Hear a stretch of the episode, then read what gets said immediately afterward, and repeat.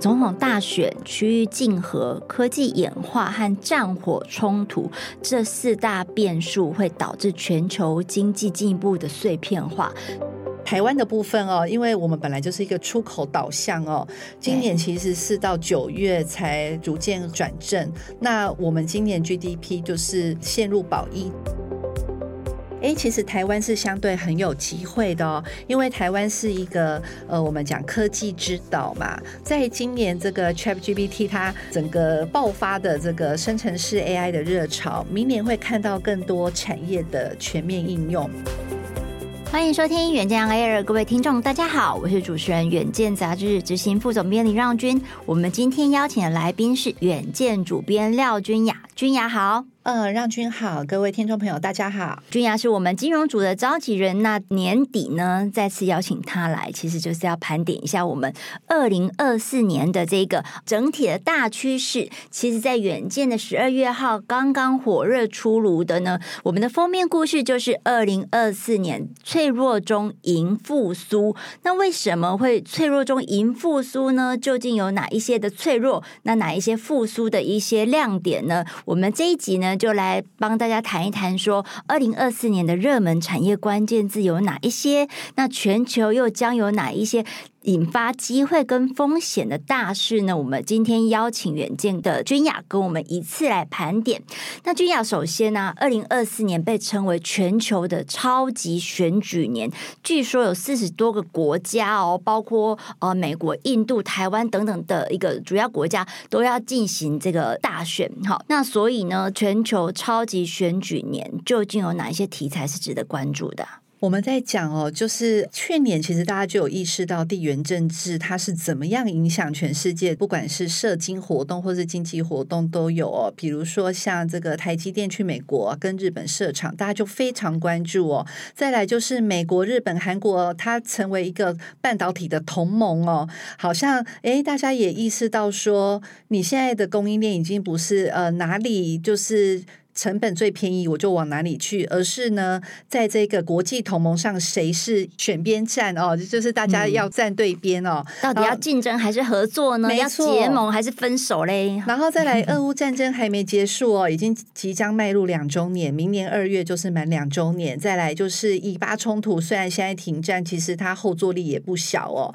现在大家就是很关注，在这个二零二四超级选举年，到底新任的领导人或者是新的政权会不会迎来一些呃新的世界变局？大家在谈判桌上又有什么样新的协议去牵动整个经济活动？大家非常关心。嗯，所以我们其实，在封面的时候，我们就已经有定调了哈，就是说总统大选、区域竞合、科技演化和战火冲突这四大变数会导致全球经济进一步的碎片化。所以呢，谈到碎片化，其实就已经是蛮大的一个。挑战跟逆风了哈，那所以我们如果谈到说这个呃，如果是地缘政治的因素的话，我们说全球有四大这个火药库嘛，就是已经爆发两座，一个就是说呃，俄乌，然后跟以巴的冲突。那在东北亚其实就是台海跟这个呃南北韩的关系嘛哈。那所以地缘政治还是二零二四年一个主要的主轴。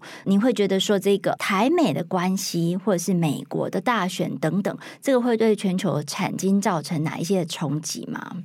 确实哦，二零二四的一月。最先登场的就是台湾的总统大选，但世界各国最关注的还是在年底美国的这个总统大选，到底一月的时候。对，因为这个是第一大经济体哦。嗯、我们也知道美中角力已经啊、呃，就是延续多年了。最近就是呃，在这个十一月的时候，有拜登跟这个习近平的这个历史拜习会，拜习会哦。嗯、但他们到底谈了什么、哦？他们他们有一些是愿意。合作的，比如说在这一个净零排碳这件事情，它有共同的目标，嗯、但同时大家也关注，哎，好像在这个台湾的部分，他们没有让步的。好像这个拜登就有直接告诉习近平说，你不能干涉台湾的选举。哈，再来就是在半导体的部分呢，他们还是依旧呃认为这是一个很国防的问题，是没有办法就核心战略产业没有办法让步，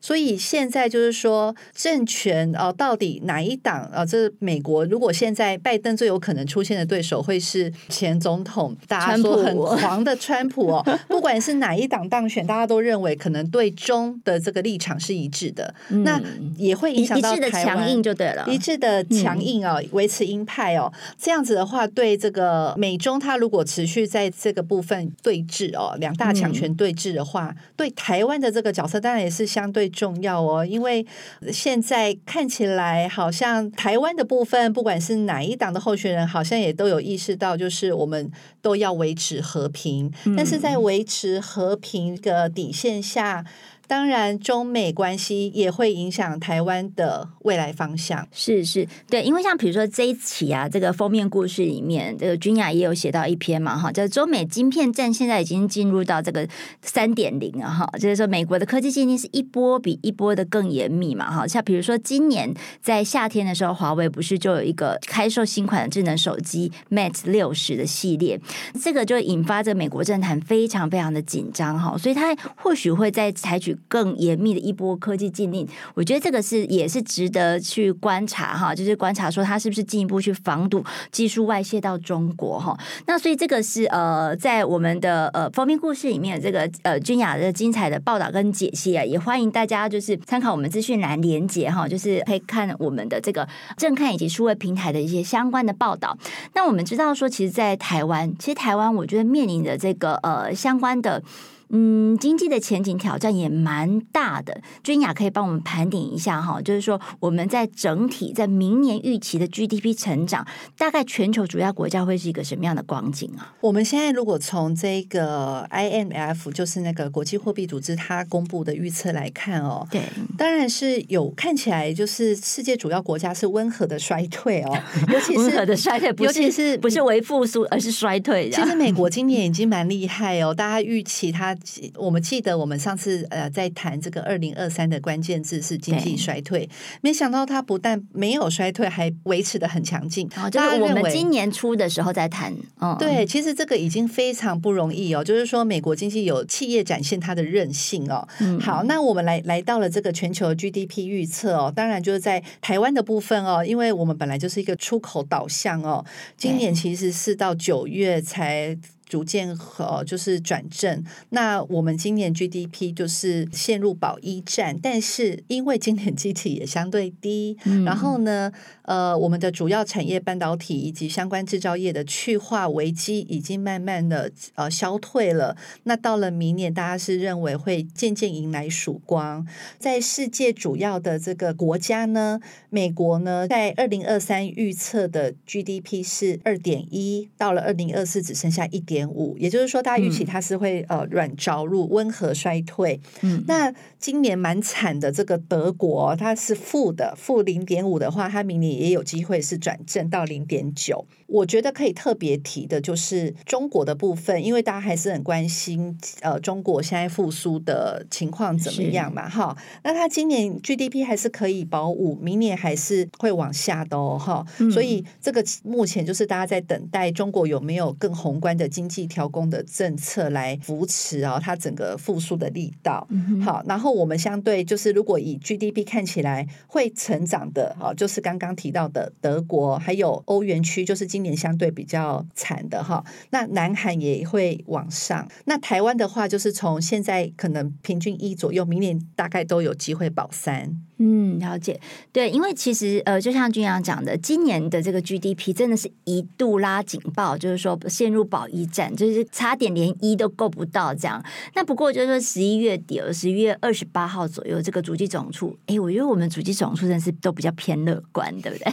就是他公布这个最新的经济预测哈，就是今年的这个 GDP 成长是下修到一点四二，从一点六一下修到一点四二。换句话说，也就是说，即便是乐观如主计总处，它也是不保一点五啦哈，那创下这个金融海啸以后的一个新低。那不过呢，刚才君雅有说到了，明年哦，可能台湾保三是没有问题的。诶，我们真的是有看到一点点曙光的感觉。如果我们要保一的话，台湾的这个动能，就要来看看明年的这个主要的产业的关键字。君雅帮我们盘点一下，这个产业会是走什么样的一个热门的趋势呢？哦，没有问题。其实我们有拉出两块哦比较大的面向哦，对，一个就是在比较前瞻的产业，我们就是看到了就是呃半导体跟 AI 的部分。哎，其实台湾是相对很有机会的哦，因为台湾是一个呃我们讲科技之岛嘛，在今年这个 ChatGPT 它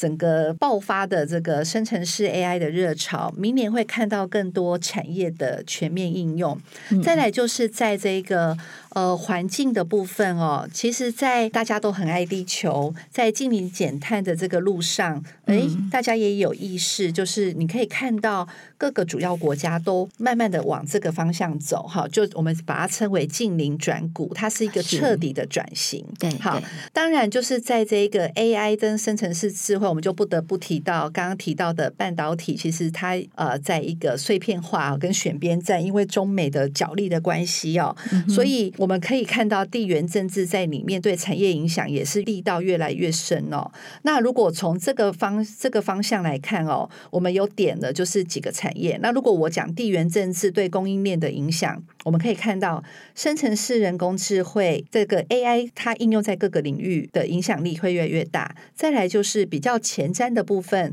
量子科技。还有卫星经济，卫星经济讲的就是太空，嗯、就是大家都在进驻在太空里面的一个话语权哦。台湾这边就有低轨卫星的一些。机会在，还有无人机，无人机的应用也越来越大了。以前可能是呃疫情期间它是送这个包裹哦，但是在这个现在地缘政治这么影响这么大的情况下，反而也会变成一个军事的用途哦。啊，对，它也是军工概念股啊，没错。然后在今年转股的部分，就会有、嗯、我们现在在讲哦，未来每一个公司都要去思考你的这个碳的成本哦，因为现在碳有价时代，不管是哦。欧盟它现在呃，C Bank 我们在讲，它要开始收碳关税。美国也在讨论说，是不是要呃去课征这样子的一个费用。台湾也也有在讨论这个碳费哦。那再来就是氢能的部分。好，因为像电动车，他们现在也在思考怎么样用更经济的零污染的状态去发动。那氢能的应用，可能大家也是在思考怎么样去做更多哈的深入的研究。再来是核融合的部分，嗯、我们本期也有有一些探讨，因为就是要讲完全干净的能源，未来它可能也会是个方向。是是，所以刚才那个呃七大产业关键字哦，君雅已经帮我们点到了，主要就是说呃会是。两大主轴，一个是地缘政治下对产业的冲击，哈，会加剧，也带起了一些产业的应用。那这个是一个面向。那第二个面向的话，是净零转股，会让各国的产业跟政策会加快脚步。那所以在地缘政治跟净零转股的两大面向之下，我们有七大产业的关键字帮大家点出来。一个就是呢，呃，就是生成式 AI，好，这持续会热行。再来是这个量子科技，然后卫星。经济以及无人机的商机，那另外一方面的话，碳有价、氢能跟核融合，这些都是未来的一个产业发展的一个趋势。所以说，怎么样跟它接轨，然后进一步的商转应用，这个会是呃，二零二四年之后会再慢慢的在起步，或者是说有一些转捩点的这个七大的产业关键字以及商机。那这样的话，就是说，其实，在产业的部分的话，我们在呃这一期的封面故事里面都有帮大家在各个面向做一些探讨跟解析。不过我觉得，呃，君雅最后可也可以帮我们再谈一下哈。如果我们在呃展望二零二四年的话，其实我还蛮好奇，说经济学家们怎么去看这样这样的一个走势，有没有他点出来的哪一些亮点或者是契机，我们可以再注意的？我觉得这一次非常特别哦，我们访问了好几个经济学家，他们一致看好这个生成式 AI 哦。因为现在大家在探讨一个。呃，我不晓得大家有没有听到这个 iPhone 哦，就 iPhone 时刻。嗯、为什么会提到 iPhone 呢？因为 AI 已经出现了非常久，好，可是它从以前哦，我们都认为它可能只是一个比较呃人工智慧，它在科技上的应用哦，大概就是如此。他没有想到有一天，它居然好像会帮你就是做诗词歌赋哦，甚至你可以训练它，帮你画图，对，可以做好多的事情哦。嗯，那它可能就是你的一个呃比较量身。身定做的个人贴身助理哦，甚至他以后也可以帮你把简单的想法彻底的实现出来。嗯，好，所以我们现在在看这个经济学家他们认为哦，iPhone 化哦，它的高光时刻的意思就是说，iPhone 出现之后，它有各式各样带动软硬体整合的这个全面的商机启动。那可能我们现在可以把机会放在这个生成式 AI 上面。嗯，所以 AI 也要迎来 iPhone 的关键时刻了，这样是。那我我们就是访问好几位这个经济学家哦，他们认为说，在这个半导体跟消费性电子的这个部分呢，因为呃库存已经慢慢去化了，加上呃我们如果思考生成式 AI 它在软体上应用哦，如果说越来越厉害哦，嗯啊、呃，我们现在知道 AI 笔电已经要研发要要量产了，硬体的部分大家就会有需求，它甚至可以蔓延到你可能会想要。汰换你的装置啊，比如说你就会需要换一台手机、换一台电脑来来应付这个逐渐需要庞大的算力的这一个呃需求。好，那再来就是说，我们也可以看到，就是有一些产业像。呃，现在绿通膨哈，或者是碳焦虑，这个已经变成企业最关心的课题。所以，你能不能就是在你的这个有效的降低成本，然后去迎接现在比较新的这样子的一个生产规范，也是大家可能要关心的议题。特别是如果你是传统产业，现在这个可能也是不得不要赶快去适应的。对，嗯，就是呼应到我们刚刚说的，就是产业大趋势里面有一个是进。转型了哈，我们再我们再讨论一下，就是说，那台湾明年会迎来什么样的一个契机哦？我们可以看到，呃，观光跟这个服务业，它可能会稍稍恢复一个常态哦，因为今年真的是太好了，大家会觉得说，啊，我好久没有出国，我好久没有跟朋友吃一顿饭了，所以你会愿意花更多这个。费用在上面，那它可能会渐渐恢复的一个常态、哦，也就是说，一一定还是内需的部分还是会慢慢好，但是现在大家就是会有点担心通膨的议题。如果你的薪资没有跟上，这个可能会稍微呃压抑大家的购买力。另外一方面，我们看到就是说供应链重组跟破碎化对台湾的传统产业当然是个挑战，但是如果台湾的半导体产业它可以升级，也就是说我们现在的。先进制程其实还是台湾是一个独到的优势。对，已经有很多经济学家专家也呼吁说，我们应该要很认真的把有很多外资现在都来台湾设研发中心哦，我们把外资的能量留在台湾，那台湾把高阶的技术继续就是往前进、往前瞻的方向推进，其实也是可以继续奠定这个自己的领导地位哦。因为现在就是普遍看起来哦，明年美国会不会降息？它当然。有一些条件在，首先是它的通膨要降下来，嗯、对。那如果说它的剧本是顺利，依照大家所预料的话，二零二四下半年有机会开始降息。开始降息的话，我们就可以期待这个股票市场啊，或者是现在已经到了债券很甜蜜的时点的话，到时候会呃，它可能会有一个价格上涨的空间。所以，我们如果延伸到呃，接下来有机会跟大家谈的，就是说，如果通膨趋缓、降息有望的话，诶，有一些产业它是真的有投资机会，就不要错过。哦、那我们是在这边卖一个关子哦，嗯、就是我们在下一集的时候，我们会持续邀请君雅来帮我们盘点一下